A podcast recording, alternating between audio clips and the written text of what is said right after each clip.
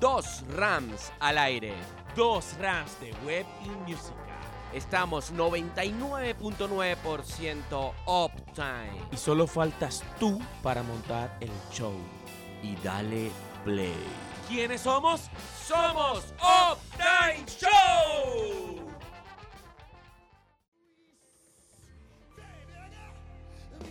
Pues sí, Ramón, sí, sí, sí, sí, sí. Estamos aquí en el tercer programa de Uptime Show. ¿Cómo están ustedes, Uptimers? Recordando que hay que vivir todos los días como si fuera un milagro extraordinario. A veces nos quejamos de nuestros problemas sin saber que hay personas que en este momento tienen una terrible batalla contra el cáncer.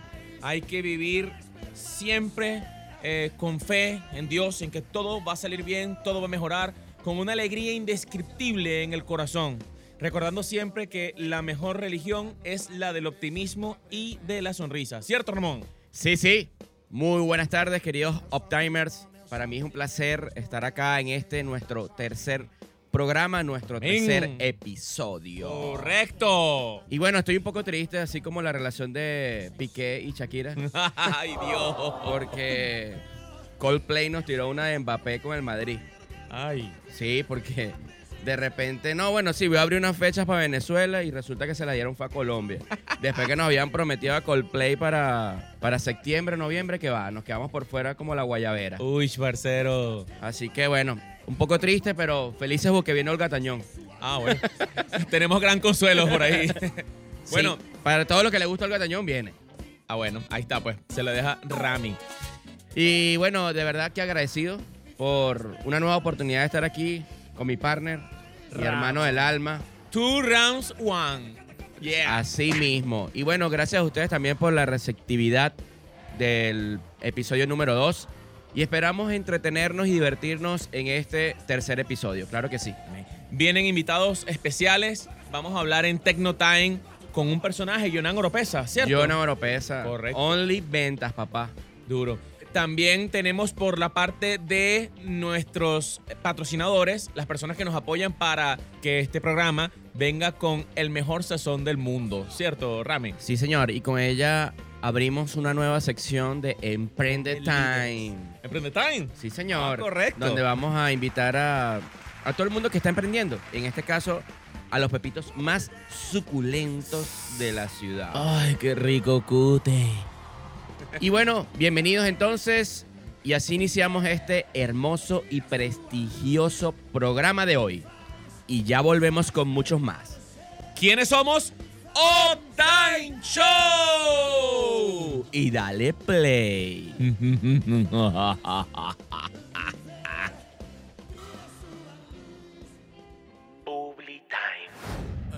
Cucu me preguntó si tengo mucha deuda. Mucha deuda. ¿Deudas?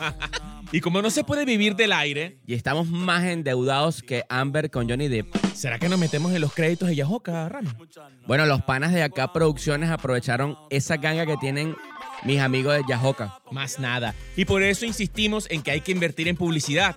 Este programa llega a ustedes gracias a Walk and Rice, el mejor arroz chino de la ciudad. Ubícalos en Instagram como Walk and Rice, si no, Valencia Los Amanes. ¿Estás pendiente de una lumpia? Llégate. Serviciosgasting.com Es el momento de estar en la web. Mi pana, si estás buscando tener una web de éxito, te invito a que nos visites en el Centro Comercial Mediterranean Plaza o ingrese a nuestra página web servicioshosting.com y dale clic a tu propio éxito.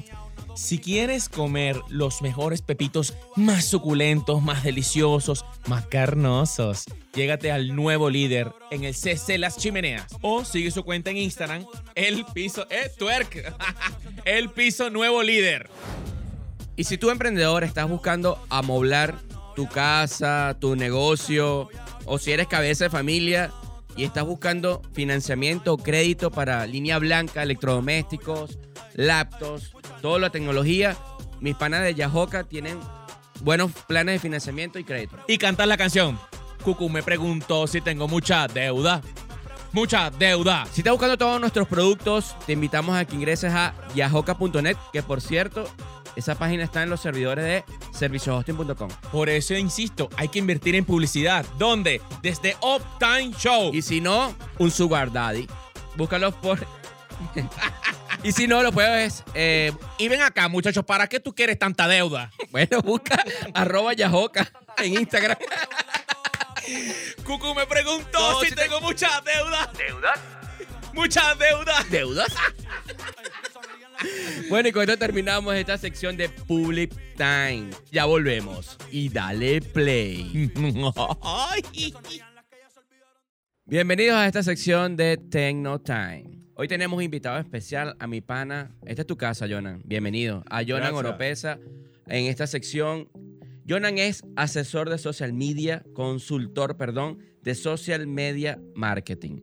Bienvenido, Jonan, a esta tu casa y gracias por ser parte de este proyecto de Radio Catatumbo y de Uptime Show. Bienvenido. Genial, genial. De verdad, súper agradecido por la invitación. Me encanta la versatilidad y la de- del nombre del Rayo Catatumbo porque me suena como una cosa como antigua, pero es de ahora, con temas actuales. Me suena así como Radio Catatumbo, me suena como una radio antigua, pero es actual. Me encanta. Además que eso está... Vintage, Sí, es muy vintage. Eh, es algo vintage, pero queríamos también resaltar algo de Venezuela. Ah. pero queríamos resaltar algo también de nuestro país, de Venezuela, y, y bueno, salió este nombre y estamos estrenando, estrenándonos con este programa de Uptime, ahora en nuestro tercer programa. Eh, Jonan, cuéntame a qué te dedicas, qué haces, a qué nos puedes ayudar a nosotros, a todo el que te está escuchando eh, para mejorar tu emprendimiento en cuanto a marketing y en redes sociales. Cuéntame a qué te dedicas. Genial. Bueno, mira, te voy a, a dar un chiste de Baby Boomer aquí hablando de los vintage. Yo me, yo trabajo en cada, en cada esquina de las redes sociales, porque eh, realmente esto comenzó como una mm, proyección en una empresa que yo trabajaba. O sea, yo se necesitaba de marketing en esa empresa. Yo estaba en gerencia y pues eh, la empresa, digamos que no había demasiado personal y éramos de los que algunas personas teníamos varios puestos de trabajo. Entonces, bueno, hay que también darle al marketing. Me meto con el marketing. Bueno, no sé si ustedes saben o recuerdan o lo que sea. Yo vengo de química. Yo no me gradué en la universidad de, de marketing. Estaba por preguntarte eso. ¿Qué realmente te define como una persona experta en marketing? Y entonces, bueno, yo vengo de química, me meto, eh, hago cursos, eh, veo muchas cosas, pero el marketing hoy en día tiene tantas variantes y tiene tanto comportamiento que alguien que se defina como experto tiene que estar en un área específica. Es decir, tiene que estar experto en marketing de gastronomía, de pescados japoneses. Una cosa, allí te puedes volver experto. Pero del resto no, porque lo que yo sabía hace tres años, cuando ya estaba la marca personal andando, ya no me sirve hoy. Todo lo que se dijo en el 2016 cuando cambió el algoritmo de Instagram ya no sirve hoy. Todas las recomendaciones que te puedas ver que te dicen esto es lo que te va a funcionar, eso no sirve porque todo hay que ponerlo en práctica. O sea, es increíble. O sea, está muy, muy, muy eh, cambiante. Entonces, hoy el marketing se evalúa más como un testing. O sea, tienes que probarlo todo. Hay algunas cosas que logísticamente pueden ser similares, es decir, las publicaciones o en este caso páginas web, pero el comportamiento del público es muy distinto y el marketing se basa en el comportamiento del público. Lo que nosotros vayamos a hacer desde el punto de vista comunicacional va a depender de cómo se comporta el público. Entonces, l- estos tips de, de 3x3, de métete esto, métete aquello, es lo otro, eso no funciona para todo el mundo. Hay que probar absolutamente de Y yo creo que las estrategias de marketing ah, son cambiantes. O sea, no puedes quedarte. Sí. Porque hoy, hoy el algoritmo de Instagram, como dices, cambia, cambia y ya lo que tenías planificado a lo mejor ya está obsoleto, ya no te sirve para, para, lo, para lo nuevo, pues lo que sale en las nuevas tendencias. O lo que se decirlo. usa. Por ejemplo, video marketing. Video marketing para el 2017 y eh, se hablaba de que iba a ser una tendencia en el Ok. 2017. 2018, video marketing era colocar un video comercial en redes sociales. Y el video marketing de hoy es completamente diferente. No, no se puede pensar en ninguna marca que no vaya a usar video. Y no una vez a la semana, o sea, todos los días nosotros ya pasamos de consumir fotos, pasamos de consumir cosas a consumir videos. Hay gente como yo, por ejemplo, que le gustan los carruseles, los carruseles que son estilo microblogging, así como, ah, como se hace ahora los hilos de Twitter. Los hilos de Twitter no estaban cuando yo empecé. Correcto. Había que publicar mil veces una cosa una después de la otra y decir, mira, esto sigue del tweet anterior. Ahora están los hilos. Eso hace que haya un comportamiento en las personas. Anteriormente las personas no tenían acceso a través de plataformas digitales a información densa. Todo era muy práctico. Y aunque sigue siendo práctico, ahora tú te puedes encontrar en TikTok una gente que está dando un tutorial de cómo armar un estudio de grabación, de cómo Sí. hacer iluminación, de cómo hacer contenido. Entonces, la información está a la mano.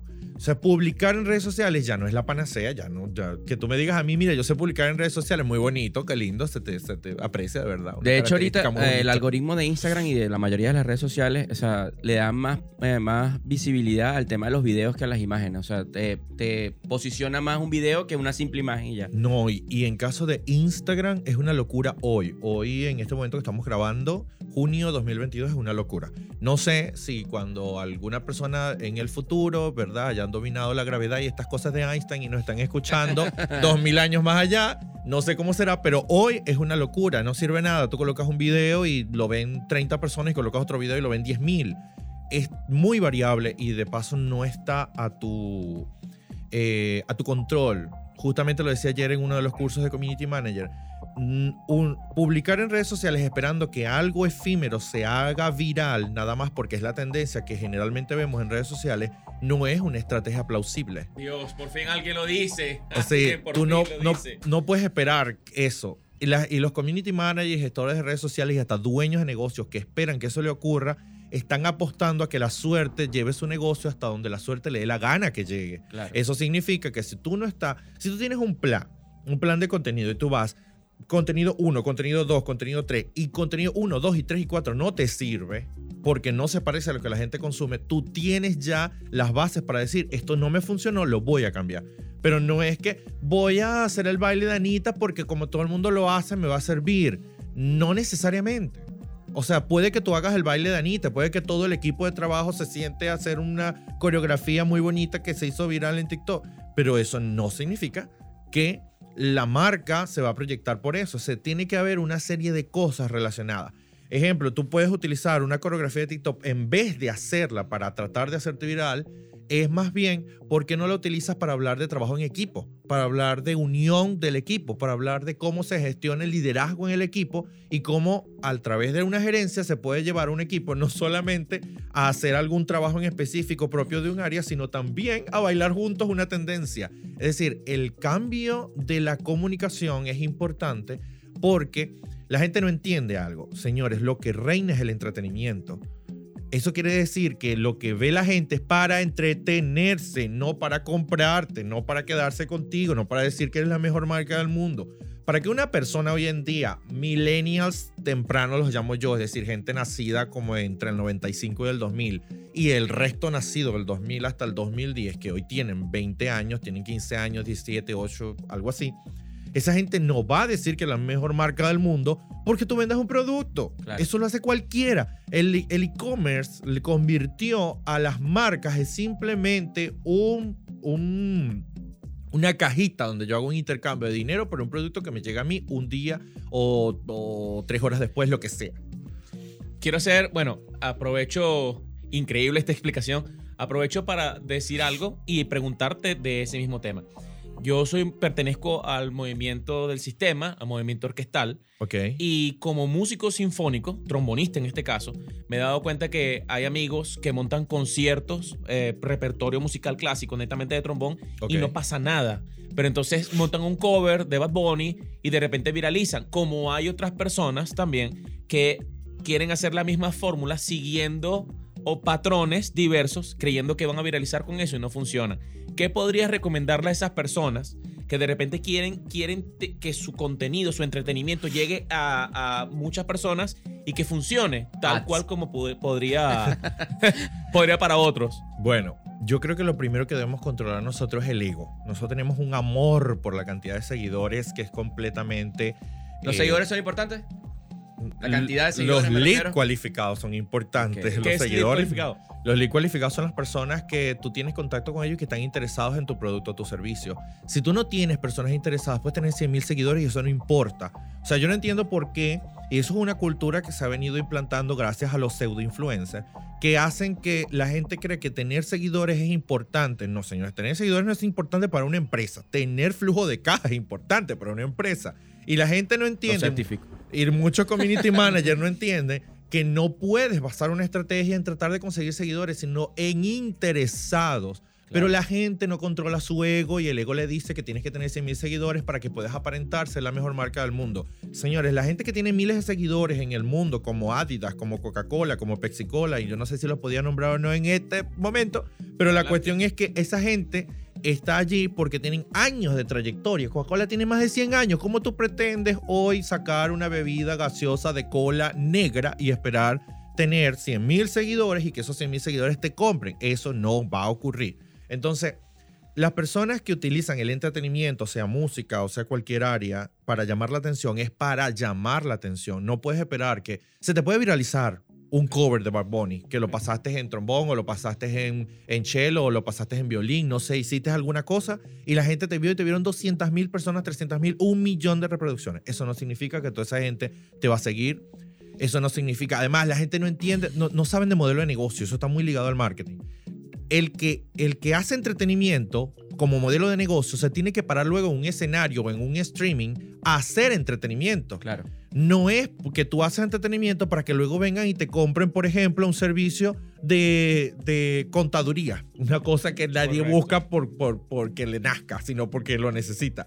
¿Cómo tú pretendes entonces hacer una cosa súper atractiva y luego decir, yo vendo servicios de contaduría y que la gente salga corriendo a comprarte? Esto no va a ocurrir. Y uno de los grandes problemas que hay en que el marketing no funciona es porque no evalúan el comportamiento. De por sí, el los likes, los comentarios, las veces guardadas y las veces enviadas están sobrevaloradas hoy en día en vista de la aparición del video.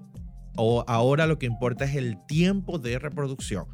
Porque si usted retiene a la persona allí, la, la plataforma te va a mostrar más. O sea, la- te refieres a que, por ejemplo, el video dura tres minutos. Si las personas se quedaron viendo, reproduciendo todo el video de tres minutos, te dan más apariciones, te dan más. Así mismo, así no te den like. Porque, Ah, porque, ¿qué ocurre?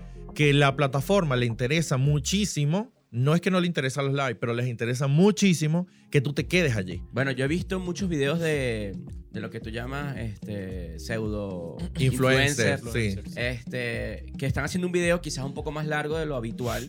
Y bueno, si te quedaste hasta el final, ahora tienes este plus y te regalan algo como que... Eso. Porque sabes que le interesa quedarse el- la reproducción completa del video. Y eso, es, y eso viene de YouTube. YouTube Sí. fue quien implantó eso porque los youtubers o la gente que hacía videos en YouTube decía siempre en los primeros minutos, en el primer minuto decía, si te quedas hasta el final vas a tener una sorpresa.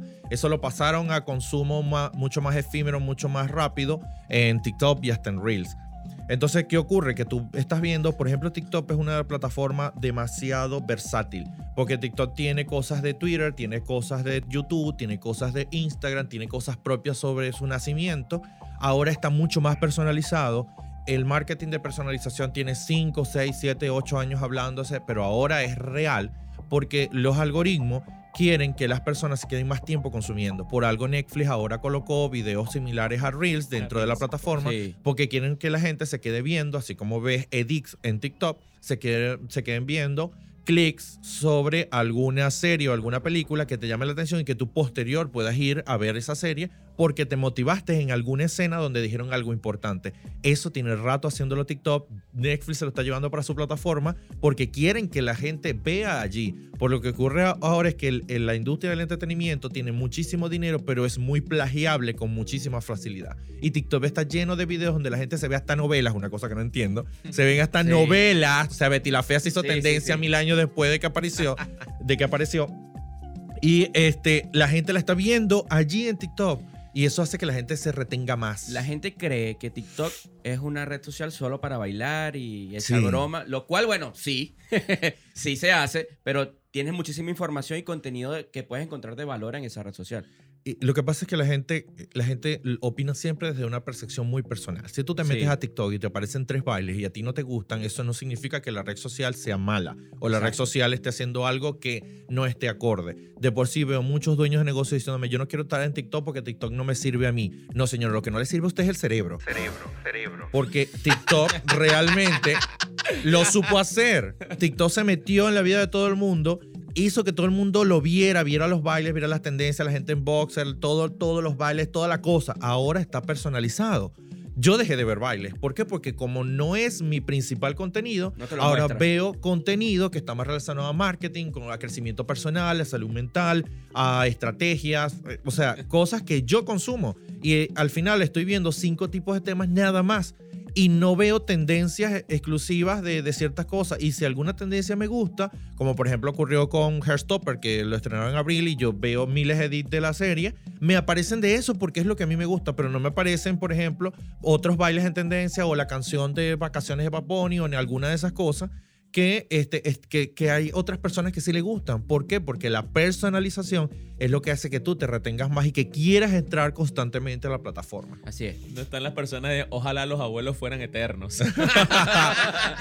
Y, a- y ahora hay una, una tendencia también el hecho de la, eh, ¿cómo, ¿cómo llamarlo? Como este, los jumper, es decir, se van de Twitter a TikTok, de TikTok a Instagram, de Instagram a YouTube, de YouTube a, a TikTok, de TikTok a Twitter, o sea, esa, eh, eso, eso nos obliga de alguna u otra forma a tener cierta presencia dependiendo del tipo de negocio que tú tengas. Bueno, Por ejemplo, en el caso de ustedes, prácticamente van a ir, van a tener que escalar entre distintas plataformas porque hay gente que habla de esto en Twitter, hay gente que habla de Sí. esto en los, en los, en la versión de audios de Twitter. O sea que Twi- Twitter tiene como un streaming, pero de audio nada más. Space, ¿no? Ah, creo que se llama así, no, no, no recuerdo, pero creo que se llama así. Ah, eh, están también los de Clubhouse, o sea, entonces eso hace que tú tengas que estar como que tienes un- a una serie de personas en una plataforma, tienes a otros en otra plataforma, dependiendo también el hecho de que eh, no todos nos gusta estrictamente audio o estrictamente videos o estrictamente fotos.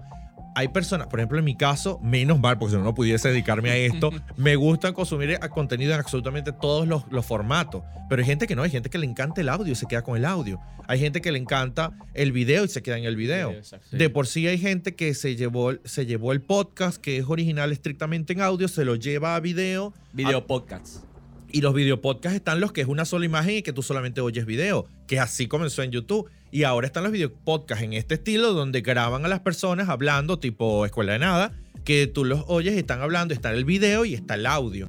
Es decir, existen ahora todos los formatos porque las personas consumen todos los formatos. Hay una persona que puede comenzar a reproducir un video en YouTube y solamente lo está escuchando. Yo lo hago. Hay personas que pueden ver realmente el video en YouTube y ve- ver a la persona. La conexión va a ser muy distinta. Además, hay algo que las redes sociales no van nunca a poder hacer, que es la parte kinestésica, tocar a las personas, oler, eh, este, ver, en caso de productos consumibles, eh, poder eh, hablar del sabor. Es algo que tú puedes describir lo más que quieras el sabor a chocolate, pero no se compara con probar el chocolate. Claro. Entonces tú tienes que tratar de abarcar la mayor cantidad de formas de contenido y de formatos de contenido. Aunque el formato de contenido que más se consume es el vertical. Video vertical lo tienen casi todas las plataformas. YouTube Shorts, en Twitter, en Facebook Reels, en Instagram Reels, en TikTok, stories de Instagram, stories de Facebook, stories de TikTok, eh, este, no sé, en los estados de WhatsApp. Todos lados está ese formato que es el 916, es decir, el formato en video o fotos verticales. Así que si usted quiere realmente tratar de hacer algo táctico, haga eso. Pregunta, Jonam. eh, muchas gracias por esta mas- masterclass. Nuevamente lo vuelvo a repetir. Eh, y en el caso de nosotros, que es streaming, ¿qué podrías decirle a todas esas personas que el día de hoy me han preguntado mucho, oye, pero se escucha por un, pues, un portal web, pero, pero sí gusta? Y yo, pero anímate, escucha el programa. Y muchas personas también, empresarios, emprendimientos, que me han dicho cómo puedo invertir en el programa, si es factible, si consideras que puede desarrollarse de una manera, ¿sabes?, orgánica para poder tratar de, de- que el contenido no solamente sea eh, de entretenimiento, sino que sea dinámico. En este caso, entretenimiento, de inversión para esas empresas. O sea, desde tu punto de vista, ¿qué crees tú que le puedes decir a esas personas en este, en este caso del concepto de Uptime, que es radio streaming? En ese caso, eh, va a variar muchísimo también, de- va a depender mucho del modelo de negocio. Hay unos modelos de negocio que yo considero una opinión muy de John Neuropesa, que donde lo pongan van a tener que hacer un esfuerzo igual offline para poder darse a conocer. O sea, van a depender. Por ejemplo, los negocios que hacen, no sé, mantenimiento industrial. O sea, no hay plataforma donde usted ponga eso que esa a la gente le dé ganas de saber de eso. Usted tiene que hacer relaciones públicas y hacer una fuerza de venta para poder llegar a las personas. En el caso del resto de las cosas que hay hoy en día que están mucho más relacionadas al consumo diario, sí pueden utilizarlo porque la, por ejemplo, el streaming cada vez está calando muchísimo más. De por sí, TikTok premia a los streamers. O sea, una persona que se dedica a hacer live todos los días en TikTok va a tener muy buena repercusión. Claro, tiene que tener mucho tiempo y dedicarse solamente a eso, ¿no? Claro. Pero eh, los va, va a salir premiado. ¿Por qué? Porque hace que la gente se retenga en la plataforma. Entonces, cuando tú estás en este, en este estilo, una de las cosas que ocurre aquí es que aquí se pueden hablar de cosas, se pueden hablar de, productos o de servicios desde un punto de vista mucho más de comportamiento, porque las redes sociales van a tener que mostrar los productos de una manera tan rápida y de una manera tan efímera para no hacer que las personas salgan corriendo. Pero en un streaming tú puedes estar hablando constantemente. Por ejemplo, nosotros tenemos rato hablando de plataformas digitales en las cuales ni Mark Zuckerberg, ni los chinos dueños de TikTok, ni Google dueño de YouTube nos están pagando para que nosotros le hagamos, hagamos alegoría de su, su plataforma. ¿Qué pasa si comenzamos a hablar, por ejemplo, aquí de zapatos? ¿Qué pasa si comenzamos a hablar aquí de franelas? ¿Qué pasa si comenzamos a hablar aquí de que ya la ropa no es nada más por moda? Moda, ¿de cuál moda vamos a hablar en este momento? Te puedo sacar 20 tipos de moda donde 20 tipos de personas la usan. Pero ¿qué pasa si tú hablas estrictamente de la moda que es sin género, por ejemplo, que ahora está calando muchísimo más, que ya la comenzamos a ver aquí en Venezuela. Yo dudo todavía de los pensamientos venezolanos, no voy a hablar de eso, pero este, ya es, Es algo un tema delicado. muy delicado. Entonces, eh, pero en muchas tiendas de departamento de ropa ya vemos ropa sin género. Tú puedes hablar de eso y eso puede interesarle a una marca que tiene eso. Tú puedes hablar, por ejemplo, de los estilos, de que ya el, el estilo, por ejemplo, rapero, ya no está nada más asociado a este, delincuentes. Entonces, sí. entonces, fíjate cómo ha cambiado todas las perspectivas y eso viene mucho por la forma en la que se consumen ahora las cosas. Entonces, el streaming trae a colación el hecho de darle valor a las marcas por el hecho de que vas a hablar desde un punto de vista distinto, de que no nada más vayas a decir como que cómprame que tengo la mejor camisa del mundo, por favor no usen eso. Mira, ni calidad, ni la mejor camisa del mundo, ni, la, ni, ni hablar de los valores por el amor a Mark Zuckerberg. O sea, ¿a quién le importa que tú me agarres y me coloques un post que diga, nuestro valor es la humildad y te colocas un texto de Wikipedia? O sea, señores, el Internet existe para todo el mundo, así sea lento, la gente lo tiene. Así que no puede pretender usted agarrarse conceptos sacados de Internet y colocarlos en una posición creyendo que eso le va a dar valor a su marca. Es cómo tú ayudas a la vida de quien usa la plataforma. Entonces, eh, aquí, por ejemplo, se pueden hablar de cosas que se, se- se pueden estar viendo en otras plataformas. Es decir, generalmente en los streaming o, o generalmente en estos conceptos, uno puede hablar de cosas que puedes ver en varias plataformas. Mientras que en TikTok prácticamente te ves obligado a hablar de cosas que solamente puedes ir a TikTok. Porque yo no, te, yo no le veo sentido, o, bueno, no le veo sentido, no. La gente, en su mayoría, no le ve sentido al hecho de que yo esté en TikTok y tú me coloques algo para sacarme de TikTok. Además, a las plataformas no les gusta eso. O sea, eso de que yo te agarre de TikTok y te lleve para Instagram, eso es una cosa bien difícil, muy difícil. Tienes que ser, pues nada, que tengas la, la baratija del día, pues que sea chain, no sé, una cosa así. Este, o sea, una cosa como que, mira, todas las camisas hoy a un dólar las tengo en Instagram. O sea, una, una cosa así. Pero del resto, si no eres lo que todo el mundo busca, al mejor precio, nadie se va a mover de donde está. Por eso estos pseudo influencers que existen muchísimos en TikTok no funcionan, aunque, los, aunque los, los egos de los dueños de negocios se inflen cuando venga uno de esta gente metida en sus negocios, no funcionan porque todo, o sea, hay uno, ¿verdad? Yo no los voy a nombrar para, para, para, para no caer en polémica. Hay uno que te coloca el username de Instagram escrito en el video con, lo, con el texto de TikTok. Eso jamás en la vida, en su sano juicio, nadie va a agarrar y diga, déjame anotar aquí en un papelito este, este username para yo meterme. Jamás la gente quiere darle clic, irse de un lado a otro así con Sí. un simple clic. Es. Así es le tarde porque el internet sea lento, pero le di un solo clic.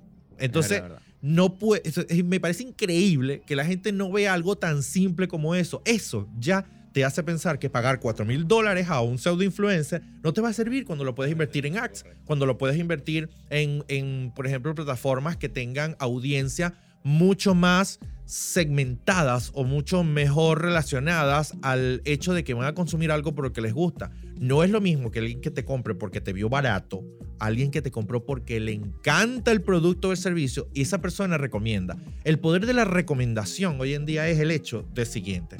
Si yo te recomiendo en si yo recomiendo en mis redes sociales que sigan a José Ramón, pero yo nunca he hablado de nada de lo que hace José Ramón. Yo nunca he dicho nada con respecto a eso. A mí nunca me han visto con José Ramón. Eso no tiene repercusión.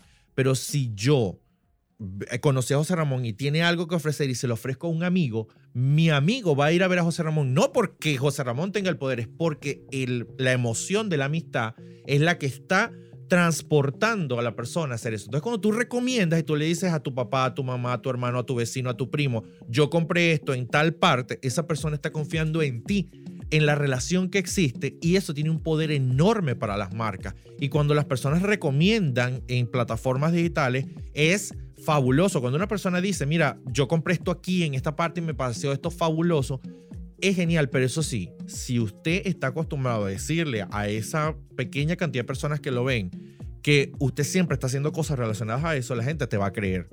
Pero si la gente de un día para otro te ve como que, no sé, tú eres de... Tú haces chiste todos los días y un día decides este, mostrar unos zapatos y dice que son los mejores zapatos que te has comprado en la vida, cuando tú nunca has hablado de zapatos, nunca hablas de comodidad, nunca hablas de si los usas para correr, si los usas para la casa, si los usas para vestirte, nunca hablas de outfit, nunca hablas de modas, nunca hablas de tendencia, pero decides hoy hablar de zapatos, nadie te va a prestar atención porque tú nunca has hablado de eso y, ahí se ve claramente que estás tratando de hacer publicidad. Yo he visto, yo he visto muchas marcas que a, veces porque un influencer está de moda, lo contratan porque, bueno, va a impulsar el tema de los seguidores, no sé qué, no sé qué, no sé qué. Pero no conecta con, con tu, tu, público interés, porque hay que saber elegir también los, los influencers según tu marca. O sea, no porque alguien esté de moda y te vaya a llevar un montón de seguidores, necesariamente esas personas que van a llevarte, eh, llegar a tu, a tu cuenta, te van a contratar tus servicios o productos, porque no escogiste el influencer correcto, porque no necesariamente está de moda que te sirva. Así de sencillo. Exacto. De por sí, no, yo trabajé una vez con una marca hace mucho tiempo que contrató un influencer que, bueno, un pseudo influencer que tampoco voy a nombrar, y esta persona trajo 2.000 personas para la cuenta. Esta era una cuenta de eh, comida saludable y la gente llegaba preguntando, ¿qué es rúgula? ¿Cómo se come el salmón? Tú no tienes como un pollo frito. La culpa no es de ellos. No, no. La culpa es de quien tomó la decisión de contratar a una persona que está, no está trayendo personas segmentadas para lo que yo hago. En vez de contratar a una persona que hable de nutrición, o una persona que hable de comida saludable, o simplemente invertir en ads donde tú puedes decirle a la plataforma, quiero que llegues a personas que comen lechuga todos los días. Entonces, ¿Por qué? Simplemente, ay, porque yo quiero aumentar los seguidores. Tengo cuentas, marcas, eh, que he trabajado con clientes que tienen muchos seguidores y no tienen ventas. Entonces, ¿de qué viven? nosotros no evolucionamos a fotosíntesis, no nos, pasamos, no nos paramos frente al sol. Oh, querido sol, dame la fuente de energía hoy. No, esas son las plantas. Nosotros tenemos que comer y para comer usted necesita dinero. O sea, para que un negocio fluya necesita dinero y la gente no lo quiere entender. O peor aún, no les da la gana de entenderlo. Ah, pero eso sí, cuando las cosas fallan, lo primero que van a echarle la culpa a Instagram y al que gestiona Instagram y a todo el mundo que contrató y todo esto nada sirvió. marketing. Todo esto nada sirvió, ustedes todos son malos. Ah, pero no reconozco que yo tomé una mala decisión y que no sé gestionar mi modelo de negocio. Por eso es que yo generalmente, por eso en estos días yo le decía, yo no tengo miles de seguidores porque a la gente no le gusta que yo les diga esto. A la gente no le gusta que yo le diga, tienes que ponerte a pensar y a trabajar. A la gente le gusta es, mira, vas a hacer este tipo en tus historias, publica el día a día. Imagínate tú un mecánico que tenga que publicar el día a día. ¿A quién le gusta ver la mano sucia al mecánico metida dentro del motor? yo quiero, la uña, la uña. yo quiero las uñas. ¿Cómo te lavas las uñas después de que eso? Y un mecánico jamás va a usar guantes porque sabe, uno, que los guantes de, son de, generalmente de látex de acrilo nitrilo y se van a, se, van a dañar en lo que en contacto con calor. Entonces, ¿cómo carajo tú pretendes que un mecánico haga eso?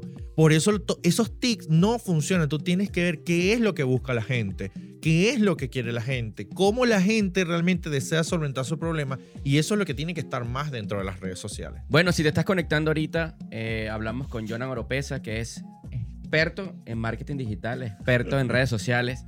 Y ya para terminar, Jonan, quisiera hablar un poco acerca de tu taller de OnlyVentas y quiero, tocando un tema de lo que conversábamos, que dice lo siguiente, no necesitas ser un experto en redes sociales, pero sí necesitas ser un experto en tu marca. Sí. Eso es...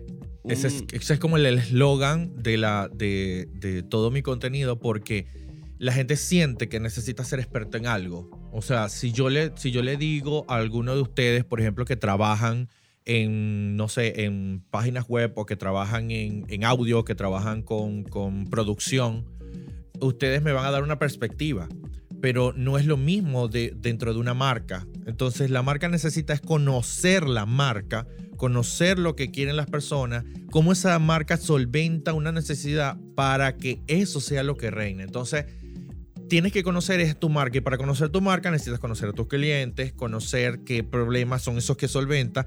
Hablar de problemas, yo siempre hablo de problemas, no desde el sentido del problema, desde el sentido es de la solución. de la solución. O sea, tú primero, cuando no es igual a que tú digas, yo tengo este teléfono y este teléfono tiene estas características que te van a servir y, esta, y este teléfono es magnífico. A que yo diga es, no permitas más que en plena reunión se te laguee el teléfono porque no puede abrir varias páginas al mismo tiempo. Lo que hablábamos la semana pasada, que la gente no está buscando necesariamente productos, sino soluciones. Así mismo. Y conecta con las emociones. Yo creo que son Claro.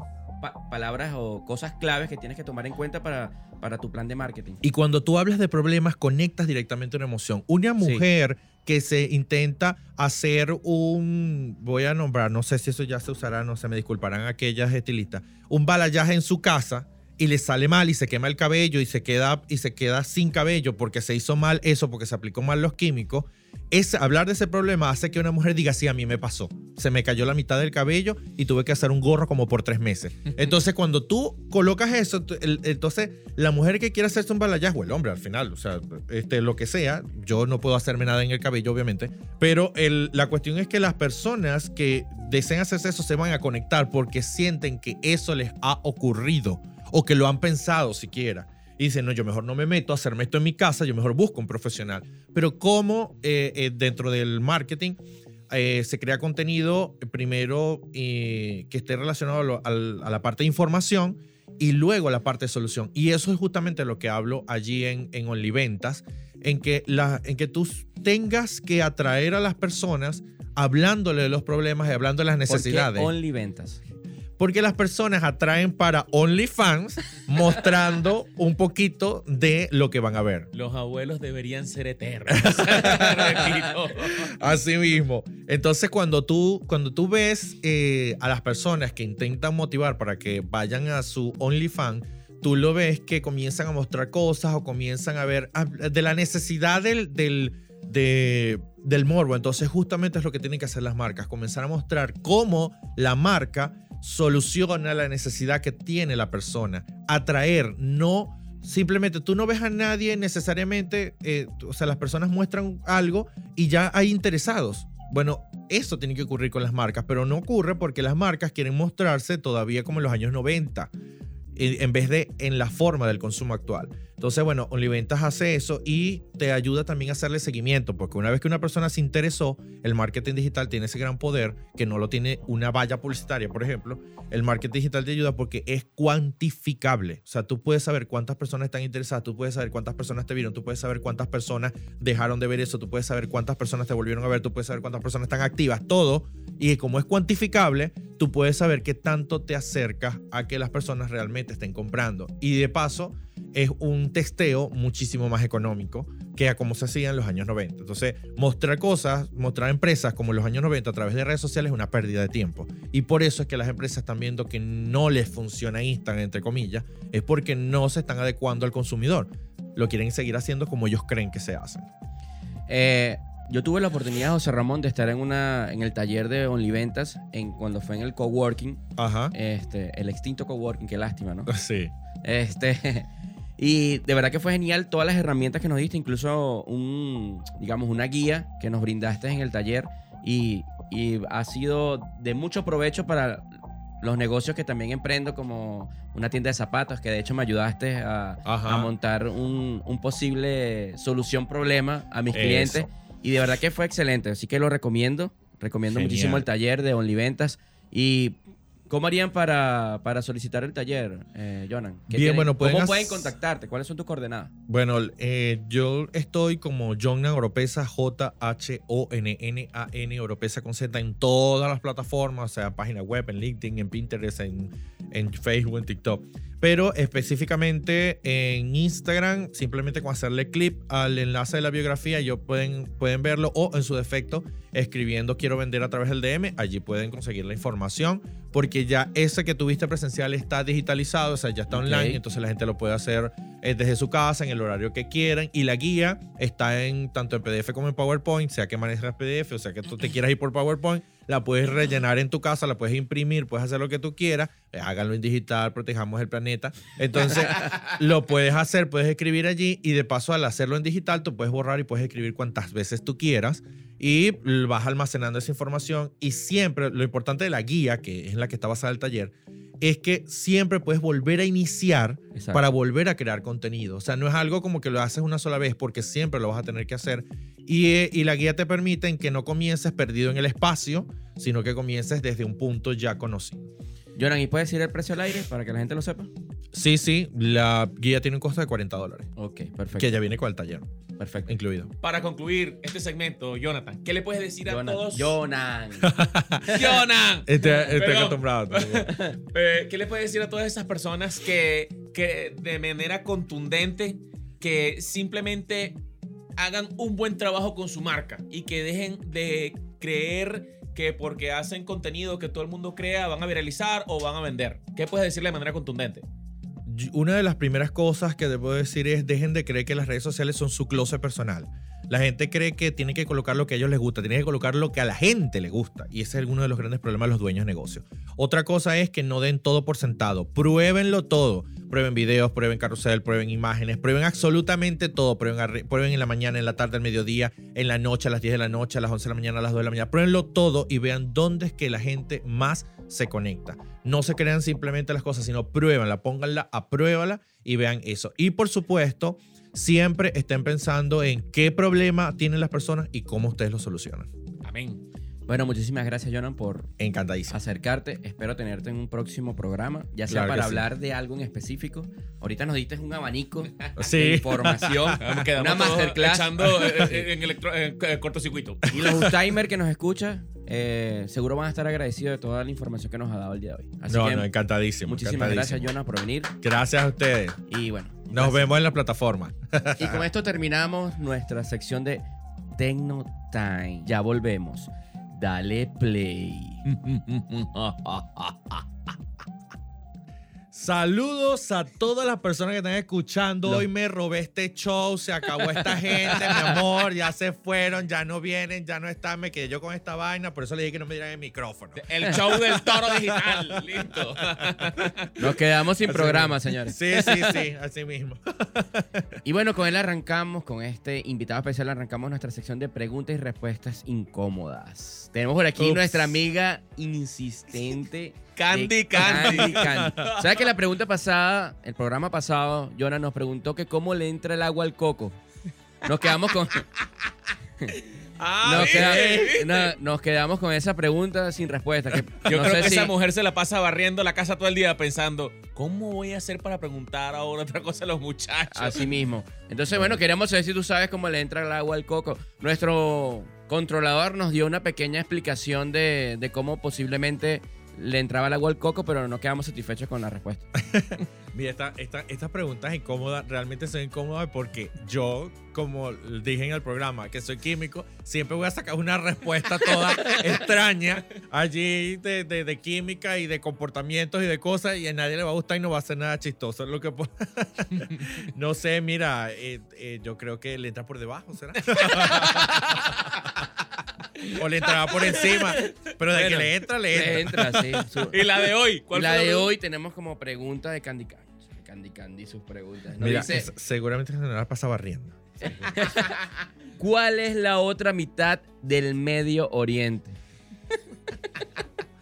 La otra mitad del Medio Oriente. Señora, póngase a pasar coleto, se barrió. No hay que hacer, póngase a pasar un coleto. si- si no. la otra mitad del Medio Oriente será. el- no, no es el ombligo, no era el ombligo. No era la del ombligo. Sí, qué incomodidad. Más o menos está en Medio Oriente, la, la otra- la del otro lado. La del otro lado. Muy La bien, lado. excelente respuesta. ¡Eh, Complacido con la bravo! Del otro incómoda. lado, Candy Candy, por favor, no sigas con estas preguntas Sí, incómodas. sí. Ponte a cocinar. Sí, por favor. Se te están Una quemando la arepa, una arepa con diablichos. Se te está quemando. Una arepa con diablichos. Así mismo. La anécdota más, eh, lo más hermoso que te ha pasado dentro de tus asesorías o lo que tú dictas en tus cursos y tu, tu cuestión de marketing. Eh, hace mucho tiempo di una conferencia eh, donde una persona me dijo que era el mejor día de su vida porque había descubierto que era lo que tenía que hacer con su vida. Y en mis asesorías, una persona que llegó tratando de resolver un problema de cómo vender algo y terminó evaluando su vida eh, a través de ese proceso y quedó muy, muy agradecida la señora en, en función de que, bueno, ella quería hacer algo en cuanto a ventas y yo le dije, pero ¿por qué quieres vender eso? Y cuando esta persona se da cuenta que en real- realidad está siguiendo los pasos de su familia sin querer hacerlo, fue un proceso nostálgico, un proceso de reconocimiento y fue muy bonito. Y no hubo ni siquiera pago. O sea, ella me dijo, pero yo te debo algo esto. Y yo le dije, no, esa es parte de mi propósito. Es un- eh, una de las mejores cosas que me pasa cuando hago asesorías de redes sociales. Por aquí Abril Kutel, nuestra productora, eh, hace esta eh, extraña pregunta. Ok. ¿Qué harías si te encontraras con un doble de ti mismo? ¿Qué haría? Este, pues aprovecharía de hacer videos en donde no tengo que grabarme doblemente. Principalmente. Que- Yo siempre pensando en la creación de contenido per se, así que haría eso principalmente. Eh, y ya los hay, ya los hay. Hay un doble de mí en, en Colombia y hay un doble de mí en Estados Unidos. Mira, por aquí nos preguntan que, bueno, nos dice un comentario que no creen en las ads. ¿Qué piensas tú acerca de eso? Bueno, en las mal, en las mal hechas, obviamente que nadie va a creer. Eh, pero tengo clientes que lo único que hacen es ads y venden bastante y tanto así que se mudaron de oficina. Así que no creo que se trate de creencias, se trata de números, se trata más de, de, de, bueno, tengo que hacer eh, llegar a mi segmento y para eso tengo que estar probando constantemente hasta que llegue a él. Bueno, Pero- tú sabes que, un, come- un comentario rapidito, José Ramón. Eh, una empresa, no voy a decir el nombre, de que vende internet por fibra, hizo un ads de su, digamos, de su promoción para montar el servicio Ok. y resulta que le cayeron encima, o sea, críticas del servicio, o sea, al, al final tuvieron que quitar el ads porque lo que hacía era atraer gente para colocar comentarios malos. No, no fue bien diseñada la estrategia.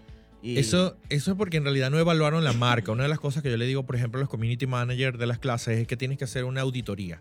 Si tú tienes mala atención al cliente y te lo están diciendo por donde sea que te lo estén diciendo, no vayas a colocar una app que diga tenemos el mejor servicio al cliente. Porque entonces eso va a, a una, alguien también le pasó así, una empresa de sushi, y comenzaron a ofrecer sushi de, de, no sé, 50 mil roles por un dólar y resulta que acontece que todo el mundo los pidió, todo el mundo les llegó tarde al sushi y la cantidad de comentarios negativos que tenían eran terroríficos. ¿Por qué? Porque no evalúan bien lo que están haciendo y, las, y hay algo que tienen las apps en particular, que ellos van a exaltar lo bueno y lo malo de las marcas. O sea, si usted tiene mala atención al cliente, se va a exaltar con las ads. Y si usted tiene un excelente producto, se va a exaltar con las ads. Así que tiene que tener muchísimo cuidado a qué le vas a hacer ads, porque eso puede terminar afectando tu marca. Hay que hacer un auditoría antes.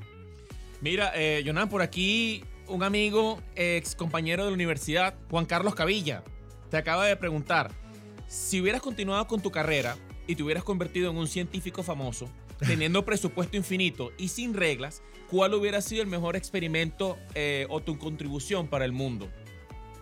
Bueno, ¡Perro! Juan Carlos, Juan Carlos Cavilla, de Sí, verdad está sí. Cavilla la pregunta.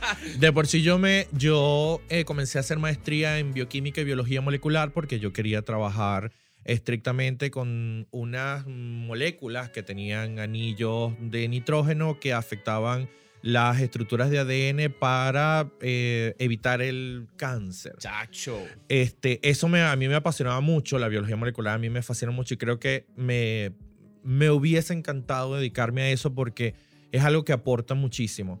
Pero eh, creo que todos podemos aportar desde cualquier parte de lo que hacemos. No importa si tienes presupuesto infinito, no importa si llegas a una sola persona, lo importante es que tú sientas que puedes aportar.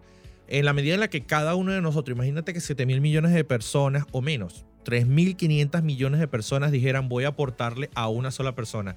Quiere decir que todo el planeta completo pudiese ayudarse porque la mitad le está aportando a la otra mitad. Correcto. En cambio, cuando e- ese es uno de los grandes problemas, que creemos que la perfección es en función de que necesito tener miles de personas. Ojo, sí quiero llegar a miles de personas, Amén. pero es importante comenzar por uno. Correcto. Para concluir, eh, una frase inspiradora o alguien que te inspire siempre, eh, tu motor, tu impulso, que siempre te ubique en el plano de ser el mejor cada día. En cuanto a crecimiento personal, Julio Bebione, me encanta ese tipo, cómo, cómo analiza todo. En cuanto a música, Mago de Oz es mi banda favorita. Mago de Oz. Mago no de te lo puedo creer. Mago de O Oz sea, es- Conozco tres personas que le gusta Mago Sí, de Oz. sí, O sea, no. contigo es la cuarta. Mago de Oz es una cosa que, que no te lo puedo realmente... creer. Ahí es cuando uno entiende que no es para todo el mundo. O sea, la, la letra, la- esa gente tiene una, una mezcla de cosas, o sea, brutalísima, en serio, que, que, son geniales. En cuanto a música, me encanta eso. Y, eh, y en cuanto, por ejemplo, a marketing, me encanta todo el trabajo que hace Vilma Núñez y que aporta sobre todo a Latinoamérica, que, que mucho le hace falta. Eh, eh, también me, me inspira muchísimo Ismael Cala. Eh, no sé, me puedo pasar aquí un buen rato diciéndote un montón de personas. Pero con la música me ayuda y semanalmente Mago de Oz está, está en mi vida. Jonah, muchísimas gracias y hasta que el cuerpo aguante. Amén. Hasta que el cuerpo aguante. Hoy te toca ser feliz. Hoy te toca ser feliz, correcto. Tremenda canción. Son canciones de Mago de Oz que te las recomiendo, José Ramón. Sí. O sea, es Vuela la mejor alto. banda que existe de rock sinfónico. Es sobre eh, Over the Rainbow. ¿No tienen ellos? Over the Rainbow. Mm. Es de Mago de Oz. Mm, No. no. Ellos tienen algunas eh, versiones, pero tienen como una sola versión nada más de como de un reggae, algo así, que sacaron en un, en un disco. Pero eh, mira, vuela alto, deja de llorar. Este, de hoy, te, eh, hoy te toca ser feliz. Hasta que el cuerpo Este, aguante. em, la posada de los muertos. Danza del fuego. Gaia, son, mira, sus canciones son ambientalistas, sus canciones son de crecimiento personal, sus canciones De son protesta de también. protesta, sus canciones son de diversión. Hay una que se llama, eh, hay una que tiene que ver con los, con los que beben, que los que beben estamos, que, que, que- la que posada sigue- de los vientos. la, eh, no me acuerdo ahorita el nombre, o sea, Bueno. te tienen tantas que no, no me acuerdo el nombre, pero realmente. Bueno, yo tuve la oportunidad de ir al concierto de Oz en Caracas Shit. y fue tremendo, No, tremenda no, la, la puesta en escena de esa gente es brutalísima, brutalísima. Cuando todavía estaba el vocalista, se me olvidó el nombre. eh, José. José. Ahorita está. es, mm, Ramón. No, no, no. ahorita hay otro, hay otro, ellos cambiaron hace un- unos años. Sí, cambiaron hace poco. Eh, creo que se ya. Ay, no me acuerdo. Pero, pero tuve la oportunidad de ir. No, de ir, eso de verdad brutal. que fue Ellos brutal. cantaron juntos en México, José y el nuevo, que no me acuerdo. Y eh, ellos cantaron juntos, era como la despedida de José, mientras entonces se quedaba este otro, este otro pana. Eh, Gaia, eh, Atlantia, eh, Iradei, no sé, en serio, que son una gente brutal. Epa, yo era fanático de tanto de Mago de Oz que la bruja del, del disco, no me acuerdo el nombre del disco ahorita, yo la dibujé en mi cuarto. Uf, brutal. Sí, Bueno, yo estoy como No. ustedes, Uptimers, simplemente nutriéndome de todo. esto. Me queda de tarea para el siguiente programa que sé que te vamos a tener, Jonah. Muchísimas gracias por estar con nosotros. Gracias a ustedes. Y seguimos con más de Uptime Show. Miren, bueno, yo no sé tú, Ramón, pero yo estoy emocionado porque por fin estoy conociendo a la creadora de los pepitos más ricos de toda Valencia. Un aplauso por eso. Tenemos el placer de tener acá en nuestro programa de hoy a la señora Mari Dos Santos. Bienvenida. Con ella damos inicio a esta sección del programa, nuestra primera sección, que es Emprende Emprende Time, donde vamos a tener invitados especiales de cualquier emprendimiento. Si tú que me estás escuchando, Optimers, eh, tienes algún negocio, algún emprendimiento y quieres estar acá con nosotros, escríbenos simplemente y con gusto te damos espacio en nuestra sección de Emprende Time. Bienvenida. Muchas gracias. Para mí de verdad es un placer enorme, enorme, enorme que me hayan invitado. De verdad que la creadora como tal de esos pepitos ricos que ustedes se comen, no. El crédito se lo lleva un equipo, un gran equipo de trabajo que de verdad a ellos le debo todo lo que estamos empezando a hacer, porque aún falta camino por recorrer. Buenísimo. Le comentaba que yo conocía el negocio hace muchos años, está en una esquinita allí en el centro comercial Las Chimeneas como como el líder, así lo conocía yo, pero usted me comentaba que era otro, otro, otro nombre, pues. El nombre original es para donde el líder. Hace cinco años, cuando yo tomé la administración, yo coloqué el eslogan del nuevo líder como para darme a conocer, ya que él, él estaba como pasando en ese momento por una mala, vamos a decirlo así, una mala racha. Una mala administración. Una mala administración donde, bueno, lo confieso que me costó, pero ahí está, de verdad. Como todo, la constancia. ¿Y qué es lo que está vendiendo ahorita el nuevo líder? ¿Qué productos nuevos trae a diferencia de aquellos años atrás, de hace cinco, Mira, seis años? Este, no, lo que te puedo decir, que soy creadora de verdad, que me puedo dar el crédito, no como cocinera, pero me puedo dar el crédito en los pepiperros y en los pepilíder como tal. Dios Pepiperro. mío, lo más rico de este Mm. mundo. ¿Qué es eso de pepiperro? No sé. El pepiperro es un pan de perro con carne de pepito, vegetales salteados, papa, queso, que es de verdad, te lo puedo decir, que el que se lo come se engancha en el nuevo líder. Es así. Soy yo, me confieso, sí, lo amo. Es así. Y el Mira que estoy a dieta. vale, No me hagan, no me hagan- no me hagan esa maldad. mira, y el pepilíder es un pan jumbo de 25 centímetros que muy pocas personas, muy pocos negocios lo tienen porque somos creadoras de nuestro propio pan. Ah, también. crean el pan. Todo también. el pan es Aplauso creado, por sí eso. señor. Aplauso. claro Este es sí. un emprendimiento total. Así que de verdad que, que hay que ir. Hay que ir. Tengo una pregunta. Eh, ¿por, qué, ¿Por qué decidiste enrumbarte en este camino, llamémoslo gastronómico? ¿Por qué no fue de repente un salón de belleza?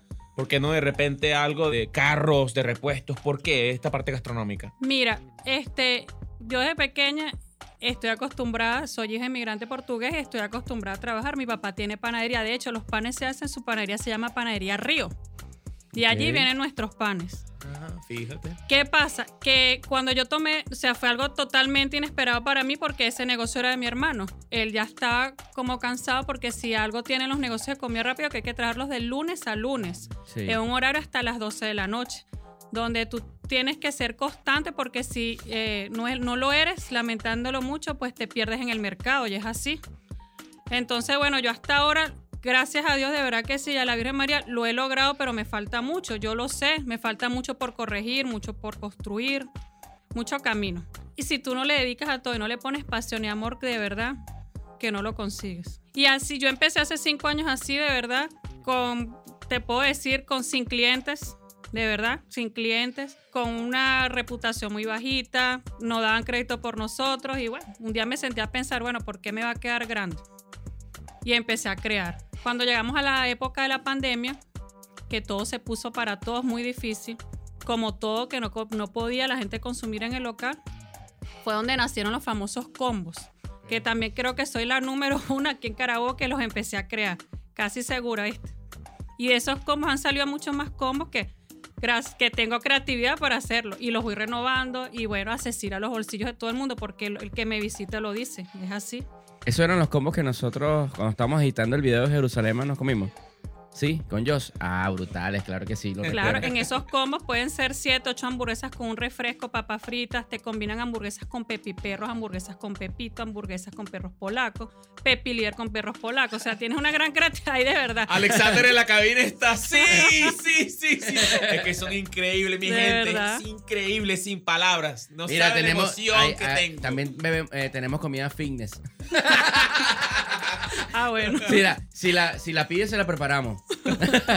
no, mira, fíjate que no hay nada como dormirse con la barriga llena Y el corazón y el corazón contento. contento. Pero que eso de comerse un pepito a las 12 de la noche es algo demencial, ¿viste? Debe ser brutal, brutal, brutal.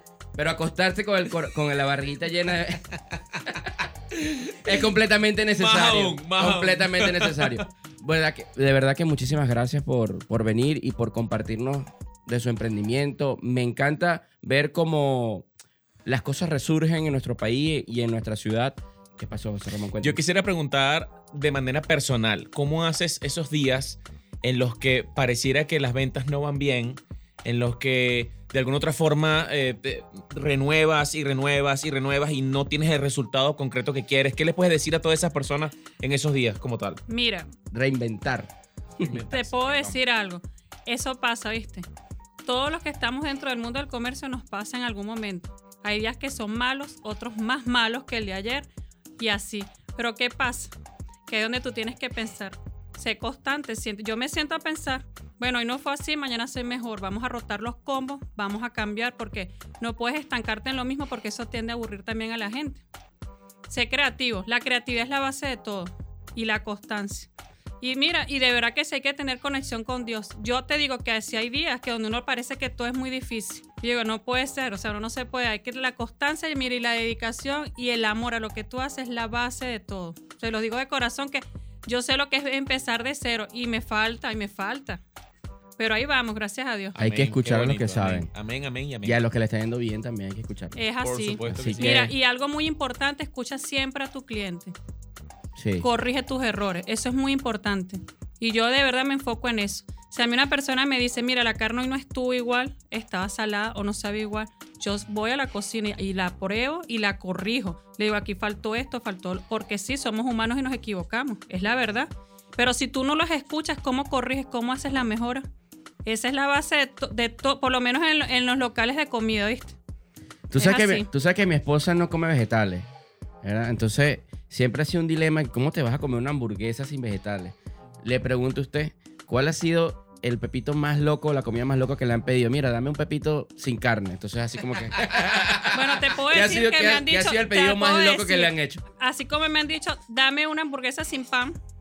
Así, que tú la, la Eso, eso está en dieta, esa persona. esa la armas, la armas desde, desde abajo hacia arriba, sin, su, sin el pan. Igualmente como te pasa, ah, dame un pepito sin el pan, dame un pepito sin nada de vegetal, eso sí pasa, sin cebolla, sin pimentón, claro, el que no le, dame un pepito sin sal. Como hay otro que te dice de repente, dame un pepito solamente con, con salsa de tomate. Y tú dices, ¿y las demás salsas? O sea, es verdad. es así, que también son, pero es así. ¿Sabes que mi papá es fanático de la comida chatarra? Mi papá es fanático, alto fan de la comida chatarra. Y él me dice que el secreto, porque normalmente es el mismo pan. Bueno, en el caso de ustedes, ustedes preparan el pan, eh, seguramente también compran carne de calidad, obviamente. Pero mi papá dice que el secreto de una comida buena chatarra es las salsas. Es así. Que ese es el secreto de tener un, un, digamos, una comida rápida, exitosa. Las salsas y una buena mayonesa. Una buena mayonesa. Eso, una mayonesa. Mayonesa. Exactamente. Ey, ese que no, ese no picante sea. que preparan en el nuevo líder, a eso le echan hasta brujería. Yo no sé qué tiene ese picante, Dios mío. Te Fíjate puedo que a mí no me gusta el picante. Es lo único. Ay, no, me Ramón. gusta. No, Increíble. ese picante es el que lo prueba de verdad. Pica dos veces. Y hasta tres también. Pero increíble, no, no, no. Mira, ese crédito se lo lleva Carla. Carla, ella es excelente preparando el picante, de verdad. ¿Cómo los, ¿Cómo los consiguen? ¿Cómo los pueden ubicar? ¿Dónde están ubicados? Mira. Físicamente y digitalmente. Centro Comercial Las Chimeneas, local 519. El local se ve desde afuera, el centro comercial, pero claro, estamos adentro. Y nuestro Instagram es el piso nuevo líder. Piso nuevo, líder. Exacto, nuestro, Por favor, Optimer. nuestro número de teléfono 0414-482-9965. Por allí puedes preguntar horarios, promociones, formas de pago, ubicación, lo que es es por allí, de verdad. La señora Mari me dijo que todo el que dijera que va, que nos escuchó, que lo escu- la escuchó en el programa, tiene descuentos espe- especiales en el, en el nuevo líder. Bueno, sí, escucha, 10%. Ah, bueno, no se diga más, pues. Bueno, Sí. agarramos lo que dijo Yonan de que quédate hasta el final y descubrirás un, de- un porcentaje de descuento de estas promociones. Exactamente. Ah, bueno. aquí Es está. así. Ahí está, pues aquí está. Optimer, para todos. aprovechen esta super promoción de un 10% de descuento en el nuevo líder. Ya saben dónde queda. Muchísimas gracias, señora Mari. No, por gracias a ustedes, gracias a ustedes, de verdad. Encantado de, de ver cómo está resurgiendo el tema de, sobre todo gastronómico aquí en Valencia. Creo que hay muchísimas opciones y buena comida. Así que personas como usted, para mí, es un placer tenerlos aquí en el programa. Para mí, de verdad, también es un placer esta invitación, de verdad. Enormemente agradecida. Y esperamos tenerla muy pronto de vuelta con unos suculentos. Claro que sí, los mejores pepitos de Valencia. Ya saben, el nuevo líder. El nuevo líder, tu mejor opción. ¿Quiénes somos? Optime Y Show. con esto despedimos esta sección de Emprende Time y que pasen muy buenas tardes. Ya seguimos con más programación. Y dale play.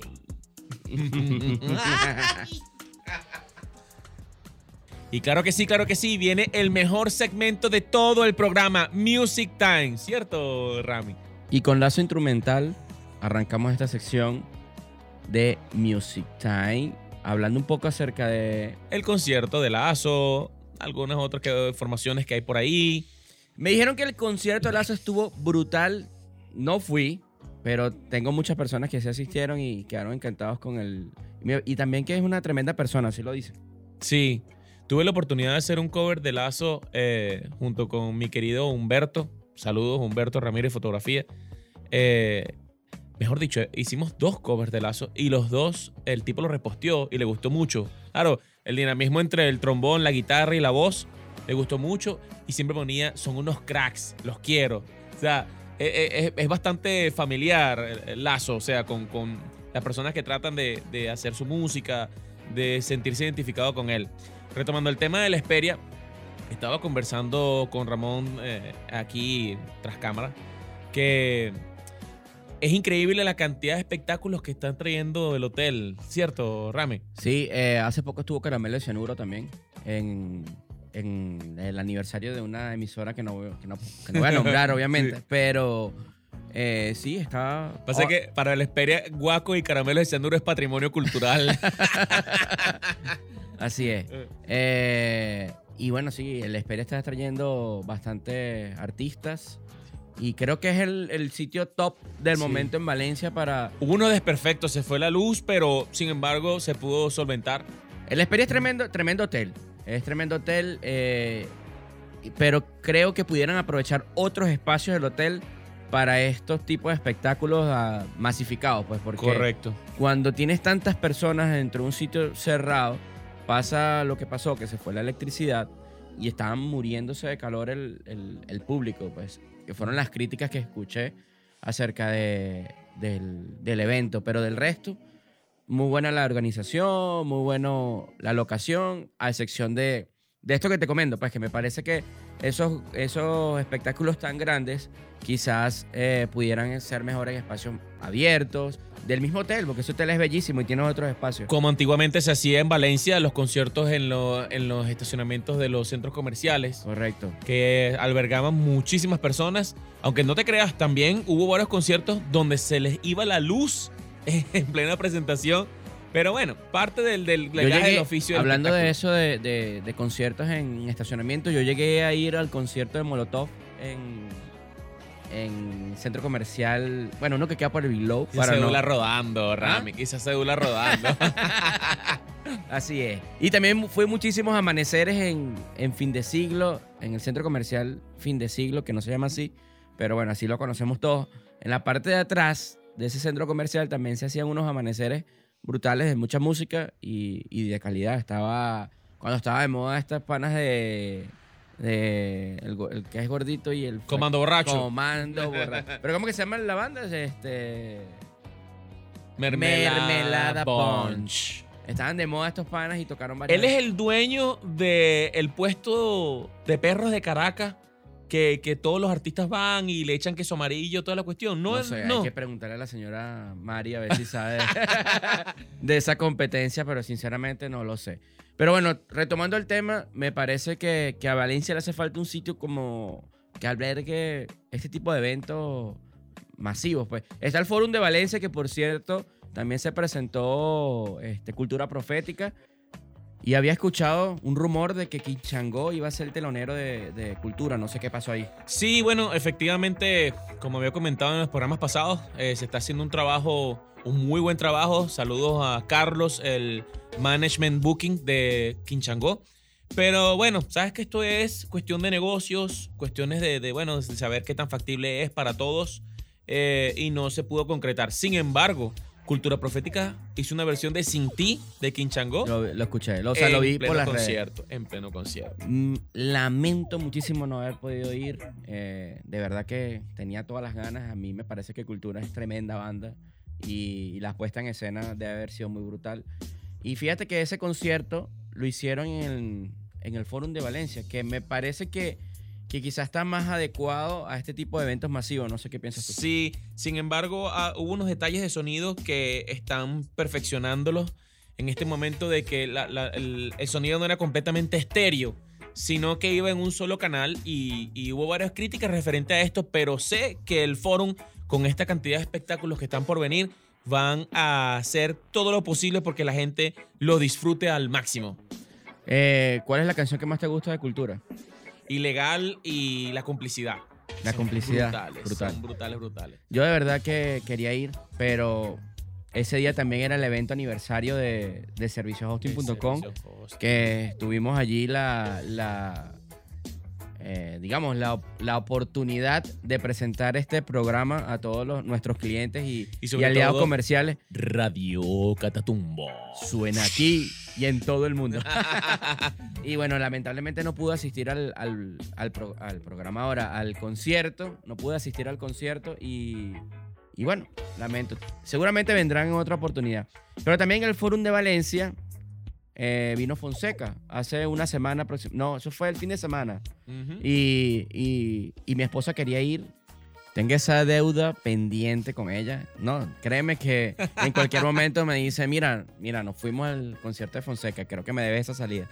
Vas a tener que llevarme fuera del país para ver a Fonseca. No, yo supongo que vendrá otra vez y, y No no, sé, y no sé, José Ramón, me, me parece que, que están naciendo nuevas oportunidades para los artistas aquí en Venezuela eh, porque están viniendo, están viniendo. Y en Carabobo eh, vino Fonseca, o sea, estoy hablando menos de un mes, vino Cultura, eh, Fonseca, vino Lazo, no sé a ciencia cierta que viene por ahí a, a corto plazo, pero, pero están viniendo para, para Venezuela y para Valencia. Claro. Fíjate que este, también hay artistas emergentes como los amigos, mis amigos de tres décadas, que son cinco chamos que cantan espectacular. Ellos fueron los teloneros de los teloneros de Fonseca. Fonseca. ¿Y sí, qué tal? ¿Qué te sí. dijeron? No, bueno, todo el mundo sorprendido de que en Valencia hubiera talento para exportar de ese nivel. Porque no estamos hablando de personas, para mí son extraterrestres, para mí son extraterrestres porque los cinco, es primera vez que escucho comentarios como que los cinco son prácticamente la orquesta. O sea, ellos con sus voces, con pistas, prácticamente son la Ah, orquesta eh, o sea, no tienen. No, tienen claro que sí, pero es que, lo- claro que sí, pero es que tienen una voz tan potente, Ah, tan, entiendo, tan, entiendo. tan cálida, tan brutal, que la, la proyección, o sea, es como que opacaran a la banda, ¿me entiendes? O sea, increíble eso. Mire, y bueno, y referente, referente a todas estas movidas culturales, le mando un saludo a Santi, cantante de Quichangó, y a Negrito Man, quienes eh, en el espectáculo de Maracay, hace no mucho, que compartimos con nuestros amigos de Desorden Público, ellos dieron un mensaje eh, muy particular. Un país, mucho más allá de razones políticas, eh, para no filosofar, un país se rescata a través de la cultura. Y recuerdo bien que en el primer programa que hicimos, eh, tú hiciste un comentario jocoso que muchos venezolanos hacen, que Venezuela se arregló, mi pana. Correcto. Y yo eh, creo que le di la vuelta a esto diciendo que Venezuela necesita que tú la arregles.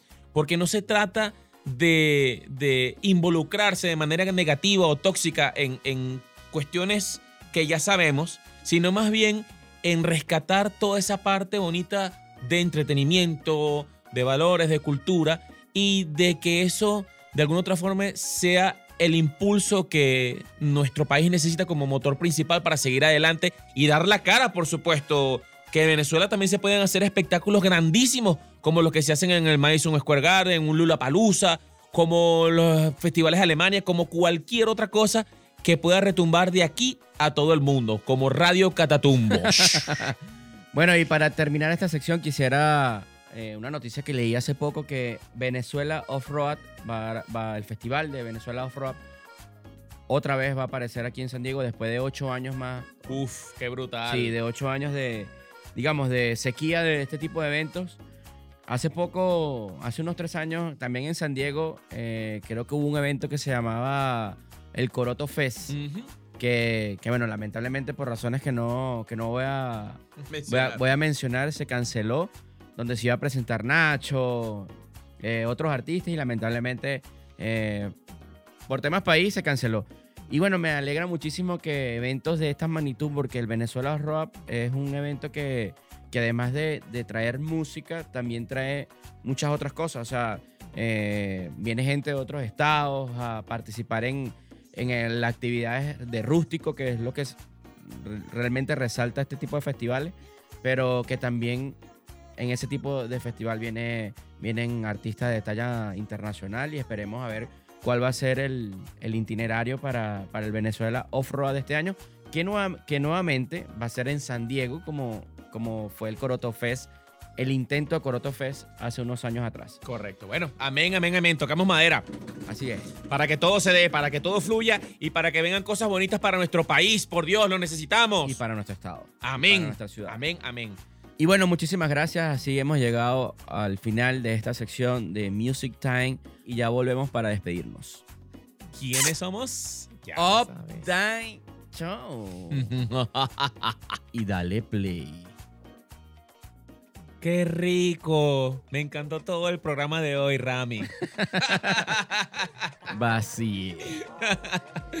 Y bueno, con esto hemos llegado al final de nuestro programa de hoy, nuestro tercer episodio con invitados a la altura, José Ramón. Claro que sí.